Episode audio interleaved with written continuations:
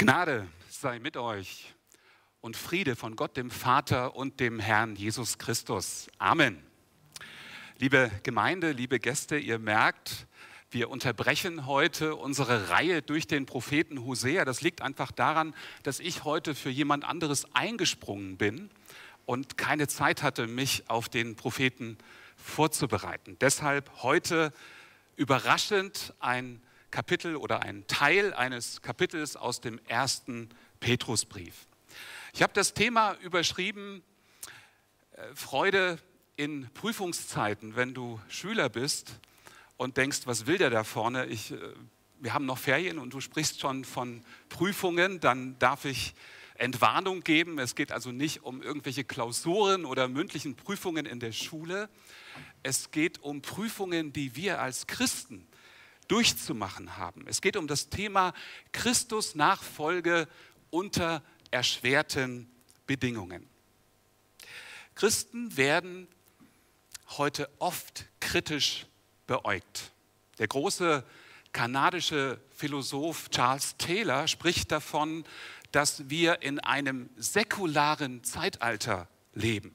Die Normen und Prinzipien, nach denen wir uns ausrichten, verweisen gar nicht mehr auf Gott. Die Länder Westeuropas sind weitgehend weltlich geworden, säkular geworden. Sogar diejenigen, in denen noch Spuren des Gottesbezuges zu finden sind. Er sagt, der Glaube ist nur noch eine Option und oft nicht die bequemste Option. Der Rückblick auf eine Zeit, in der es fast unmöglich war, nicht an Gott zu glauben, hinterlässt bei vielen Menschen keine Trauer mehr, sondern Gefühle der Befreiung. Jetzt haben wir Freiheit.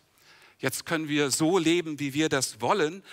Manche machen sogar den Glauben an Gott für die Probleme in unserer Welt verantwortlich. Dieses säkulare Zeitalter, das hinterlässt Spuren auch in unserem Leben. Christen, die in so einem geistigen Klima in Übereinstimmung mit dem Willen Gottes leben, die müssen es sich gefallen lassen, als ewig gestrige bezeichnet zu werden. Sie gehören zu jenen, die es nicht geschafft haben, im Blick auf die Vielfalt heute anschlussfähig zu sein. Sie gelten als Spielverderber, als rückwärtsgewandte Bewahrer. Nun darf man das nicht falsch verstehen. Ich glaube nicht, dass Jesus-Jünger immer nur Bewahrer sein sollen. Wenn wir mal auf die letzten 400 Jahre Kulturgeschichte zurückblicken, werden wir oder könnten wir herausfinden, dass äh, zur Entwicklung der europäischen Kultur sehr viele Christen beigetragen haben. Christen haben keinen Grund, fortschrittsfeindlich zu sein. Sie sind neugierige Menschen und sie gestalten das Leben aktiv mit. Sie suchen nach Lösungen für die Nöte in dieser Welt und sie haben ein ernstes Interesse am Gemeinwohl. Aber Christen können auf der anderen Seite sich nicht in allem mit ihrer Lebenskultur eins machen. Sie folgen keinem Geist, der die geschaffenen Dinge vergöttert. Sie gehorchen nicht den Stimmen, die uns von Gott wegreißen möchten. Sie dienen nicht zwei Herren, nämlich nicht Gott und dem Mammon. Und sie lassen sich nicht von einer Religionsvermischung blenden, sondern sie glauben fest daran, dass nur in einem einzigen Namen das Heil ist, Jesus. Und wenn eine Kultur durch Unglauben mitstrukturiert ist, so wie das bei uns heute der Fall ist, dann gibt es Bereiche unseres Lebens, da schwimmen wir gegen den Strom. Und das kostet Kraft.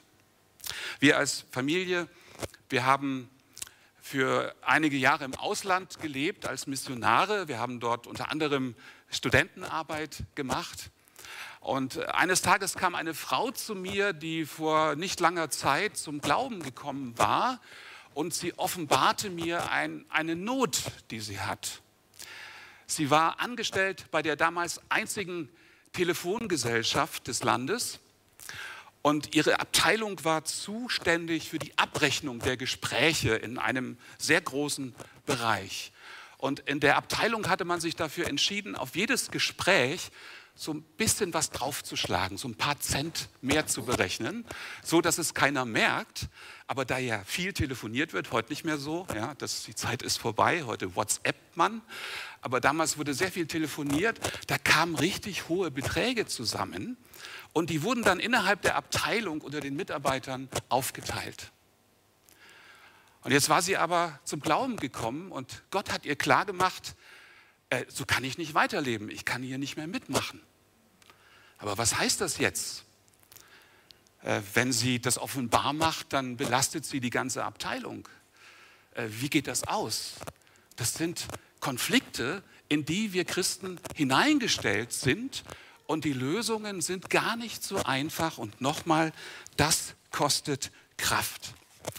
Unser Bibeltext geht genau auf dieses Klima ein. Er ist an Geschwister geschrieben, die mit diesen Spannungen zu leben hatten. Der erste Petrusbrief wurde verfasst, um die Leser, die unter solchen Umständen zu leben hatten, aufzurichten, sie zu kräftigen, sie in ihrem Glauben, in ihrem Leben festzumachen.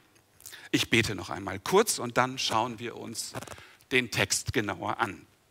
Himmlischer Vater, wir kommen zu dir als Hungrige, als Durstige, als deine Kinder, die dich brauchen und die dich besser kennenlernen wollen. Bitte speise und erquicke uns durch dein Wort, hilf uns deinen Willen besser zu verstehen, kräftige uns, mach uns fest, damit wir auch in Prüfungssituationen an dir bleiben. Amen. Wir wenden uns unserem Bibeltext in drei Schritten zu. Okay.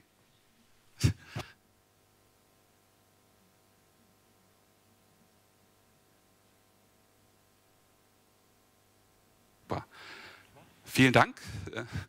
Ich habe das gar nicht gehört, dass es da so ein Kratzgeräusch ist, äh, gibt. Äh, das stört natürlich beim Zuhören, kann ich sehr gut verstehen. Vielen Dank für eure Aufmerksamkeit. Also wir wenden uns den Text in zwei in drei Schritten zu. Wir betrachten zunächst die einleitenden Verse 1 bis 2. Da werde ich ganz kurz was über den Autor sagen, über die Situation, über die Empfänger. Zweitens schauen wir uns die Verse 3 bis 5 an. Das ist ein Lobpreis auf Gottes Heilshandeln. Dort wird Christen eine Wiedergeburt zu einer lebendigen Hoffnung zugesprochen. Und drittens betrachten wir dann die Verse 6 bis 9. Da geht es um eine überwältigende Freude im Leben von Menschen, die gerade schwere Zeiten durchmachen. Ich werde uns einige Kraftquellen vorstellen, die uns helfen, dann, wenn es nicht so einfach ist, in unserer Christusnachfolge dran zu bleiben. Wir starten also mit den ersten beiden Versen. Ich möchte die Verse lesen. Ich habe mich heute auch ausnahmsweise für die neue Genfer Bibelübersetzung entschieden. Petrus, Apostel Jesu Christi, an die von Gott erwählten, die als Fremde in der Welt über die Provinzen Pontus, Galatien, Kappadokien, Asien und Bithynien verstreut sind eure Erwählung entspricht dem Plan, den Gott, der Vater, schon vor aller Zeit gefasst hat. Den Plan, euch durch das Wirken seines Geistes zu einem heiligen Volk zu machen, zu Menschen, die sich Jesus Christus im Gehorsam unterstellen und durch sein Blut von aller Schuld gereinigt werden. Euch allen wünsche ich Gnade und Frieden im reichsten Maß. Als Verfasser stellt sich Petrus vor, dass es sich um den Petrus handelt, den wir aus dem, ja, aus dem Evangelien und aus der Apostelgeschichte kennen. Das lässt sich dem Brief selbst entnehmen, wenn wir genauer hinschauen. In Kapitel 5 spricht er davon, dass er Zeugen der Leiden Christi gewesen ist, was darauf hinweist, dass er von seiner Berufung an bis zur Kreuzigung mit Jesus unterwegs gewesen ist. Gemäß 1. Petrus 5, Vers 13 befindet sich Petrus zur Zeit der Abfassung in Babylon. Wahrscheinlich ist damit die Stadt Rom gemeint.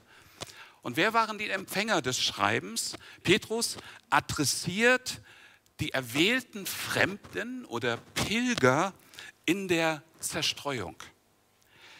Höchstwahrscheinlich sind es Juden und Heidenchristen, die in den genannten fünf Provinzen, überwiegend auf dem Gebiet der heutigen Türkei, mit Jesus gelebt haben. Es ist möglich, dass Fremde so zu verstehen ist, dass die Christen in diesem Gebiet keine eigenen Rechte hatten. Spricht einiges dafür. Ich gehe aber davon aus, dass Petrus noch mehr sagen möchte, nämlich nicht nur Christen in der Fremde oder in Klein, nicht nur Christen in Kleinasien sind Fremdlinge, sondern Christen allgemein sind Fremde in der Welt, in die Gott sie hineingestellt hat. Gott hat uns nämlich herausgerufen aus der Welt. Der Hebräerbrief spricht davon, dass wir hier keine bleibende Stadt haben. Im Philipperbrief heißt es, dass Christen ihr eigentliches Bürgerrecht im Himmel haben. Nachfolger Jesu leben, egal wo sie sind, mit zwei Identitäten. Wenn du ein echter Bayer bist, ich glaube, so viele wird es gar nicht geben hier, dann darfst du stolz darauf sein, dich darüber freuen. Aber wichtiger als deine Identität als Bayer ist, dass du ein Kind Gottes bist. Und wenn du ein Brasilianer bist, dann darfst du dich darüber freuen, stolz darauf sein. Aber wichtiger ist, dass du ein Kind Gottes bist. Christen leben in dieser Welt immer irgendwie als Fremdlinge, so heimisch sie es sich auch gemacht haben. Sie bleiben Pilger. Die tiefer liegende Identität ist davon bestimmt, dass sie vom Vater durch den Sohn in die Nachfolge gerufen worden sind. Ihr Zuhause ist das neue Jerusalem, also die himmlische Stadt. Sie warten auf den Einzug in die Wohnung, die der Vater durch den Sohn für sie bereitet hat. Die Empfänger des ersten Petrusbriefes, die wurden nicht mit aller Schärfe verfolgt, so wie das später bei den großen Christenverfolgungen der Fall war, aber sie bekamen zu spüren, dass sie nicht wirklich dazugehörten. Sie waren nicht wirklich erwünscht. Sie wurden benachteiligt. Sie wurden angefeindet. Sie wurden oft auch ausgegrenzt. Und zwar mit einer viel, viel größeren Wucht, als wir uns das hier in Deutschland vorstellen können. In Kapitel 4 beschreibt Petrus das und ich will das mal vorlesen, weil das uns mit der wirklichen Herausforderung konfrontiert. Er schreibt dort, Liebe, ihr Lieben, wundert euch nicht über die Nöte, die wie ein Feuersturm über euch hereingebrochen sind und die, durch die euer Glaube auf die Probe gestellt wird. Denkt nicht, dass euch etwas Ungewöhnliches zustößt. Die Empfänger erleben also Anfeindungen, Ausgrenzungen. Und es ist das Anliegen von Petrus, die Christen in dieser Situation zu ermutigen, sie dazu ermutigen, äh, an Christus dran zu bleiben. Als von Gott Erwählte sollen sie ungeachtet der Leiden im Fleisch konsequent den Willen Gottes leben. Die Auserwählung wird in Vers 2 dann noch etwas näher qualifiziert. Sie geschah in Übereinstimmung mit der Vorsehung des Vaters durch den Heiligen Geist. Ihr Ziel ist der Gehorsam und die Besprengung mit dem Blut Jesu. Der Hintergrund dieser nicht ganz so einfach verstehenden Passage ist 2. Mose 24, die Verse 3 bis 8. Dort wird uns der Bundesschluss am, äh, am Sinai beschrieben, nachdem das Volk seinem Gott versprochen hatte, all den Worten, die er gesagt hatte, gehorsam zu sein, nahm Mose das Blut vom, vom Opferaltar und besprengte damit das Volk und sagte, seht, das ist das Blut des Bundes, den der Herr mit euch geschlossen hat. Und Petrus übernimmt jetzt diesen Zuspruch und Anspruch und überträgt das auf den neuen Bund. Die Besprengung mit dem Blut Jesu, das ist der neue Bund. So wie das Volk Israel im alten Bund dazu erwählt war, ein heiliges, ein gehorsames Volk zu sein, so sind auch die Gläubigen des neuen Bundes dazu berufen, in der Kraft des Heiligen Geistes das zu tun, was Gott will. Die Briefeinleitung endet mit dem Verweis auf die Gnade und auf den Frieden. Das scheint mir mehr zu sein als einfach eine Formel. Ich glaube, das ist ein Gebet. Hier wird die Gnade Gottes als etwas, was im Leben der Christen wirksam ist, zugesprochen. Der Friede versichert den Gläubigen, dass sie mit Gott in einem geordneten Verhältnis leben. Und dieser Zuspruch ist sehr wichtig dann, wenn die Zeiten eben schwere Zeiten sind. Wir kommen zum zweiten Punkt, der Lobpreis auf das Heilshandeln Gottes, die Verse 3 bis 5. Gepriesen sei Gott, der Vater unseres Herrn Jesus Christus. In seinem großen Erbarmen hat er uns durch die Auferstehung Jesu Christi von den Toten ein neues Leben geschenkt. Wir sind von neuem geboren und haben jetzt eine sichere Hoffnung, die Aussicht auf ein unvergängliches und makelloses Erbe, das nie seinen Wert verlieren wird. Gott hält es im Himmel für euch bereit und wird euch, die ihr glaubt, durch seine Macht bewahren, bis das Ende der Zeit gekommen ist und der Tag der Rettung anbricht. Dann wird das Heil in seinem ganzen Umfang sichtbar werden. Petrus macht hier den Christen deutlich, dass sie ihr neues Leben nicht sich selber zu verdanken haben. So wie ein Kind, das geboren wird, sich nicht selbst das Leben gibt, sondern Eltern hat, so ist der Christ wiedergeboren zu einer lebendigen Hoffnung. Gott ist hier der Handelnde. Er ist es, der das neue Leben durch seinen Geist schenkt. Jesus hat den Weg freigeräumt, damit wir als Sünder mit dem heiligen Gott versöhnt werden können. Paulus sagt das im zweiten Korintherbrief. Jesus hat den, der von keiner Sünde wusste, für uns zur Sünde gemacht, auf dass wir die Gerechtigkeit würden, die vor Gott gilt. Das ist dieser große Tausch. Jesus hat durch seinen Tod gesühnt aber er ist nicht im Grab geblieben, er ist auferstanden und somit der Erste der neuen Menschheit. Petrus sagt, dass wir durch die Wiedergeburt Anteil bekommen an diesem Auferstehungsleben. Du hast sicher schon davon gehört, dass es ein Gespräch gab zwischen dem Pharisäer Nikodemus und Jesus. Nikodemus ist nachts, damit er nicht von anderen gesehen wird, zu Jesus gegangen und er wollte mehr über ihn erfahren. Ja, wer ist dieser große Lehrer eigentlich? Er geht zu ihm hin und Jesus sagt in dem Gespräch zu ihm, wahrlich, wahrlich, ich sage dir, wenn jemand nicht von neuem geboren wird, so kann er das Reich Gottes nicht sehen. Das sagt er zu dem Pharisäer, dem Gottesfürchtigen, dem Gesetzestreuen. Nikodemus versteht gar nicht, was Jesus sagen will.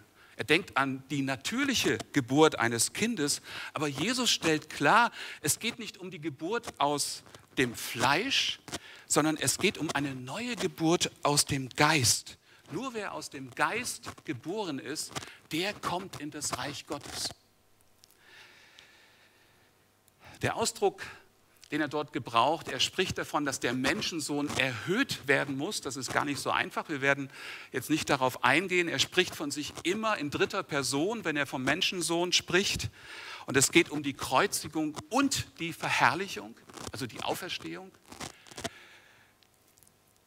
Und dann spricht er davon, ja, äh, ohne geistliche Geburt kommt niemand in das Reich Gottes. Und es ist gar nicht so einfach, das zu verstehen. Die Wiedergeburt ist eine sehr geheimnisvolle Sache. Der Begriff bezieht sich auf eine neue Zeugung, auf eine neue Schöpfung. Gott tritt durch seinen Geist in das Leben eines Menschen hinein, er macht es neu. Und diese Wiedergeburt, die ist gar nicht sichtbar im Gegensatz zu einer Geburt im Fleisch. Aber bei Menschen, die vom Heil, wo der Heilige Geist das Herz erobert, dort wird etwas sichtbar. Dort wird etwas erkennbar. Der Geist Gottes richtet das Herz eines Menschen neu aus. Er schenkt das Verlangen, mit Gott versöhnt zu leben. Der Geist wirkt so, dass das, was Jesus Christus getan hat und was er zu uns sagt, auf einmal auch geglaubt wird. Direkt nach dem Gespräch zwischen Jesus und Nikodemus sagt das Johannesevangelium, denn also hat Gott die Welt geliebt, dass er seinen einzigen Sohn gab, auf dass alle, die an ihn glauben, nicht verloren werden, sondern das ewige Leben haben.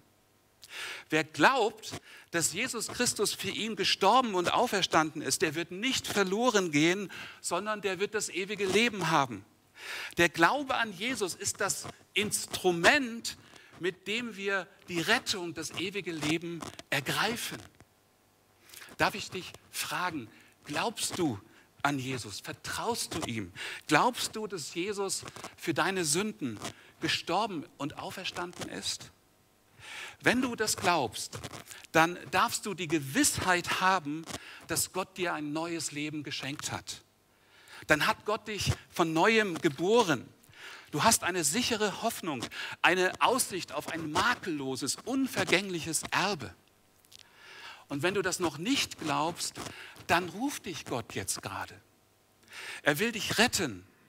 Er will dich retten vor einem drohenden Gericht. Er will dich zu einem Bürger der himmlischen Stadt machen. Er will, dass du das ewige Leben hast und Jesus Christus derjenige ist, um den sich dein Leben dreht. Nur wenige Verse später heißt es in Johannes, wer an den Sohn glaubt, der hat das ewige Leben. Wer dem Sohn nicht gehorcht, wird das Leben nicht sehen. Der Zorn Gottes bleibt auf ihm. Ich bitte dich, höre auf Gottes Stimme. Schenke den Wort Vertrauen, den Worten Vertrauen, die Jesus zu dir spricht. Es gibt heute so viele Stimmen. Jeder will etwas von uns. Jeder sagt uns irgendetwas. Und auch in uns, in unserer eigenen Seele gibt es so viele Stimmen. Es gibt keine einzige Stimme, die so vertrauenswürdig ist wie die Stimme Jesu. Der Stimme kannst du vertrauen. Wenn du dazu Fragen hast, dann sprich bitte die Pastoren an ich glaube, heute ist gar keiner da von den Pastoren, die sind alle irgendwie auswärts im Dienst.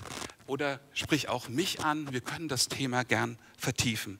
Wir kommen zum dritten Punkt, was macht uns fest?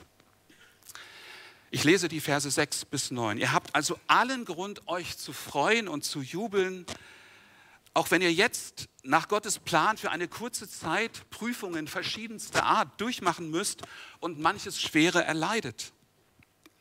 Denn diese Prüfungen geben euch Gelegenheit, euch in eurem Glauben zu bewähren. Genauso wie das vergängliche Gold im Feuer des Schmelzofens gereinigt wird, muss auch euer Glaube, der ja unvergleichlich viel wertvoller ist, auf seine Echtheit geprüft werden. Und wenn dann Jesus Christus in seiner Herrlichkeit erscheint, wird eure Standhaftigkeit euch Lob, Ruhm und Ehre einbringen. Jetzt kommen wir eigentlich zur Kernfrage des heutigen Predigtthemas.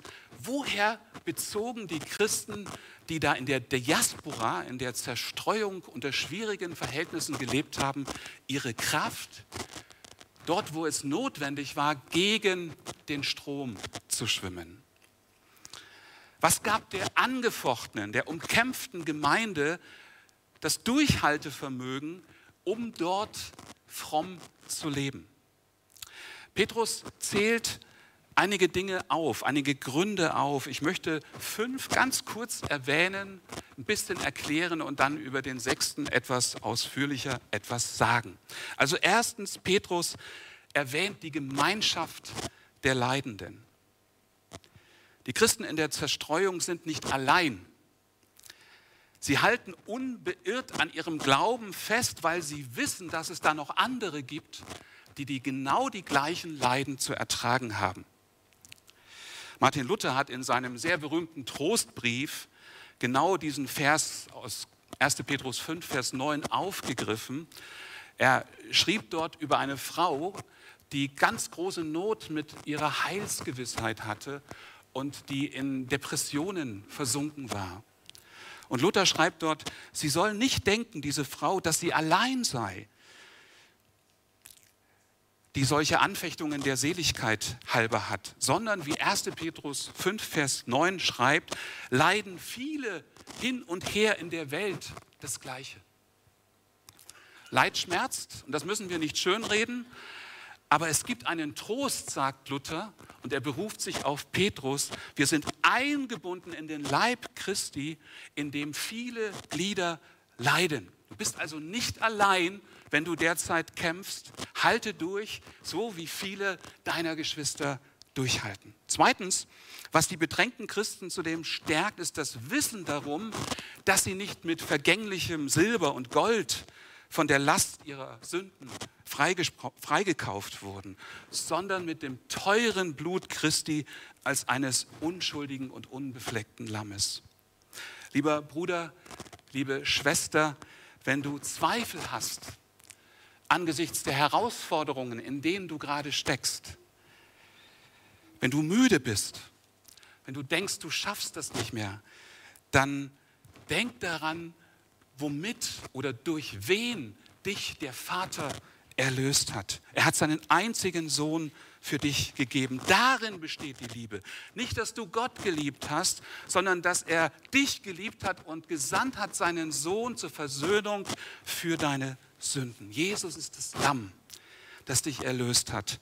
Einen höheren Preis konnte Gott nicht bezahlen. Drittens, die Gläubigen wurden motiviert durch die Hoffnung auf ein Auferstehungsleben. Petrus sagt, ihr habt eine, eine sichere Hoffnung auf ein Leben und das relativiert das Leben im Hier und Jetzt. Und dazu gehört auch der vierte Grund, die zeitliche Begrenztheit der Leiden. Die kleine Zeit mit den Anfechtungen, so sagt Petrus, äh, ja, das müsst ihr ins Verhältnis setzen zu der Ewigkeit, in der ihr dann in einer in einem neuen Himmel, auf einer neuen Erde leben werdet, wo es keine Sünden mehr gibt, wo es keine Tränen mehr gibt, wo es kein Leid mehr gibt. Und fünftens weist er auf das Motiv der Läuterung hin. Er sagt ja, euer Glaube muss gereinigt werden, so wie das Gold. Er ist viel mehr wert als Gold. Und die Leiden, die wir in unserem Leben durchmachen, die helfen uns, damit unser Glaube gereinigt und gefestigt ist. Die Negativerfahrungen entsprechen der Zugehörigkeit zu Gott, die er selbst hergestellt hat und in der er seine Gemeinde bewahrt. Und dann kommen wir zum sechsten Punkt.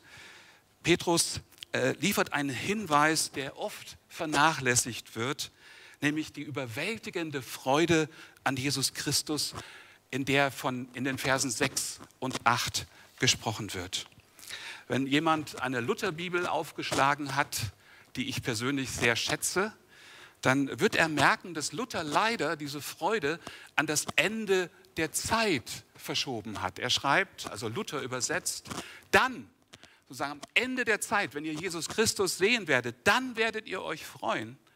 Aber tatsächlich finden wir in den Versen 6 und 8 die Gegenwartsform. Petrus zeigt auf, dass es einen Zusammenhang gibt zwischen dem Jubel, den es geben wird, wenn wir Jesus Christus sehen, und dem Leben im Hier und Jetzt. Der erste Petrusbrief macht immer wieder klar, dass die endzeitliche Freude schon jetzt da ist, in der Gegenwart. Und dass diese Freude die Schatten der Anfechtung zurückdrängt. Obwohl die Schreiber des Empfängers, anders als Petrus, Jesus nicht gesehen haben, können sie bereits sich freuen mit einer unaussprechlichen Freude. Jesus Christus sitzt zu Rechten des Vaters, ja, aber das heißt nicht, dass er abwesend ist sondern er ist im Glauben und in der Liebe hier gegenwärtig. Christen sind bereits auf ihrer Pilgerschaft hier und jetzt mit dieser überwältigenden Freude erfüllt. Kennst du diese Freude? Eine Freude, die so gewaltig ist, dass sie sich gar nicht mehr in einfache Worte packen lässt? Dein Herz freut sich so, dass du mehr willst, als das nur einfach sagen, zum Beispiel, dass du anfängst, Lieder zu singen, Gott zu loben, durch Lieder in deinem Herzen oder eben in der Gemeinde. Ich bin viel herumgekommen in Gegenden, in denen Christen schwerste Prüfungen durchgemacht haben. Ich war in Uganda und habe dort Christen getroffen, die von ähm, Milizen, äh, von Banden ausgeraubt, teilweise umgebracht worden sind. Oder ich habe gehört von Christen in Ostindien, die massivst bedrängt werden in ihrer Christusnachfolge. Und doch sprechen Missionsexperten davon, dass es jetzt in Ostindien so etwas wie Erweckung gibt. Dann, da müssen wir klar sein, dann, wenn Christen bedrängt werden, dann sind sie natürlich geängstigt, das ist ganz klar. Und zugleich ist Angst und Sorge nicht das, was das Leben der Christen dauerhaft prägt. Die Freude Jesu, die die Wiedergeborenen erfüllt, ist neben der Wahrheit des Evangeliums und dem Zuspruch der Sündenvergebung etwas, was die Menschen um die Gemeinden herum zum Umdenken, zum Nachdenken bringt. Die lebendige Hoffnung, die uns geschenkt ist, ist nicht nur Vertröstung auf etwas, was erst kommt, sondern es ist etwas, was jetzt schon da ist. Und obwohl Christen an vielen Orten dieser Welt Schweres durchmachen, ist eben nicht die Sorge und die Not oder äh, ja, die Verbitterung das, was sie prägt, sondern die Freude an Jesus. Ich komme zum Schluss. Wir konnten sehen, dass die Gemeinde beides kennt. Sie kennt Anfechtungen und ganz große Not, zu denen auch die Leiden gehören, Leiden, die wir erleben aufgrund einer Umwelt, die uns gegenüber sehr skeptisch gesonnen ist. Gemeinde darf sich diesen Prüfungen nicht entziehen. Sie nimmt diese Bedrängnisse aus Gottes Hand. Christen haben eine zweifache Identität, eine himmlische Identität, die wichtiger ist, die schwerer wiegt als die irdische Identität. Zu wissen, wer wir sind als Auserwählte, ist eine Wahrheit, die der Heilige Geist immer wieder uns vor Augen führt, um uns gerade in Zeiten der Bedrängnis zu ermutigen. Gott spricht uns zu, ja, du hast Angst in dieser Welt, die sich von mir entzweit hat. Du spürst etwas von diesem Fluch, unter dem diese Welt steht, aber du bist mein. Du gehörst zu mir. Ich werde auf dich aufpassen, auch dann, wenn du verwirrt bist und wenn du Zweifel hast. Ich bin da. Und diese Wahrheit, die muss fest in unseren Herzen verankert werden. Der Geist Gottes hat dich zu seinem Besitz gemacht, zu seinem geliebten Besitz und du gehörst jetzt dem König. Wir haben gesehen, dass es Kraftquellen gibt, über die Petrus diesen Gemeinden in der Zerstreuung etwas gesagt hat. Und eine ganz wichtige Kraftquelle ist die Freude. Trotz Druck soll nicht Trübsinn, Sorge oder Angst unser Gemeindeleben prägen. Adolf Schlatter hat einen Kommentar geschrieben zum ersten Petrusbrief und er sagt, wenn Betrübnis zur herrschenden Stimmung der Gemeinde würde, dann könnten wir das heilsame Wort Gottes gar nicht mehr sagen. Wir kennen deshalb auf unserer Pilgerschaft in der Fremde auch die Freude, die von Jesus kommt. Der Jubel über den Erlöser und König, der stimmt uns jetzt schon froh. Und diese übernatürliche Freude, die ist größer als das, was mit Worten beschrieben werden kann. Dieser Jubel verleiht der Gemeinde eine einzigartige Würde. Vielleicht geht es dir derzeit sehr gut und es fällt dir schwer, dich mit dem Thema Prüfungszeiten zu beschäftigen. Weißt du was, wir freuen uns mit dir. Du musst das Leid nicht suchen als Christ. Aber wenn es dich erreicht, dann erinnere dich an das, was der erste Petrusbrief dazu sagt. Und wenn du jetzt vielleicht gerade so eine schwere Zeit durchmachst, dann lerne davon. Ich kenne Christen, die aufgrund ihrer Gradlinigkeit ähm, oder vielleicht auch des Stellensabbau ihren Arbeitsplatz verloren haben. Das ist furchtbar. Ich kenne Schüler und Studenten, die sich, weil sie sich zu Jesus bekennen, damit konfrontiert sehen, dass sie gehänselt werden, dass sie verspottet werden. Was es auch immer sein mag in deinem Leben, lauf nicht weg, gib nicht auf. Denke daran, wie hoch der Preis war, den der Vater für dich bezahlt hat und freue dich an Jesus. Lass dir diese Freude an Jesus nicht nehmen. Und wenn es dir gerade schwerfällt, Freude zu empfinden, dann verzweifle nicht. Es gibt dunkle Täler, durch die wir hindurch müssen. Du darfst aber glauben, dass Jesus da ist und dass der Tag kommen wird, an dem du diese Freude ganz intensiv spüren wirst. Ich schließe mit 1. Petrus. Ich lese nochmal aus dem Kapitel 4, die Verse 12 bis 14. Freut euch, dass ihr mit Christus leidet, damit ihr auch durch die Offenbarung seiner Herrlichkeit Freude und Wonne haben möget.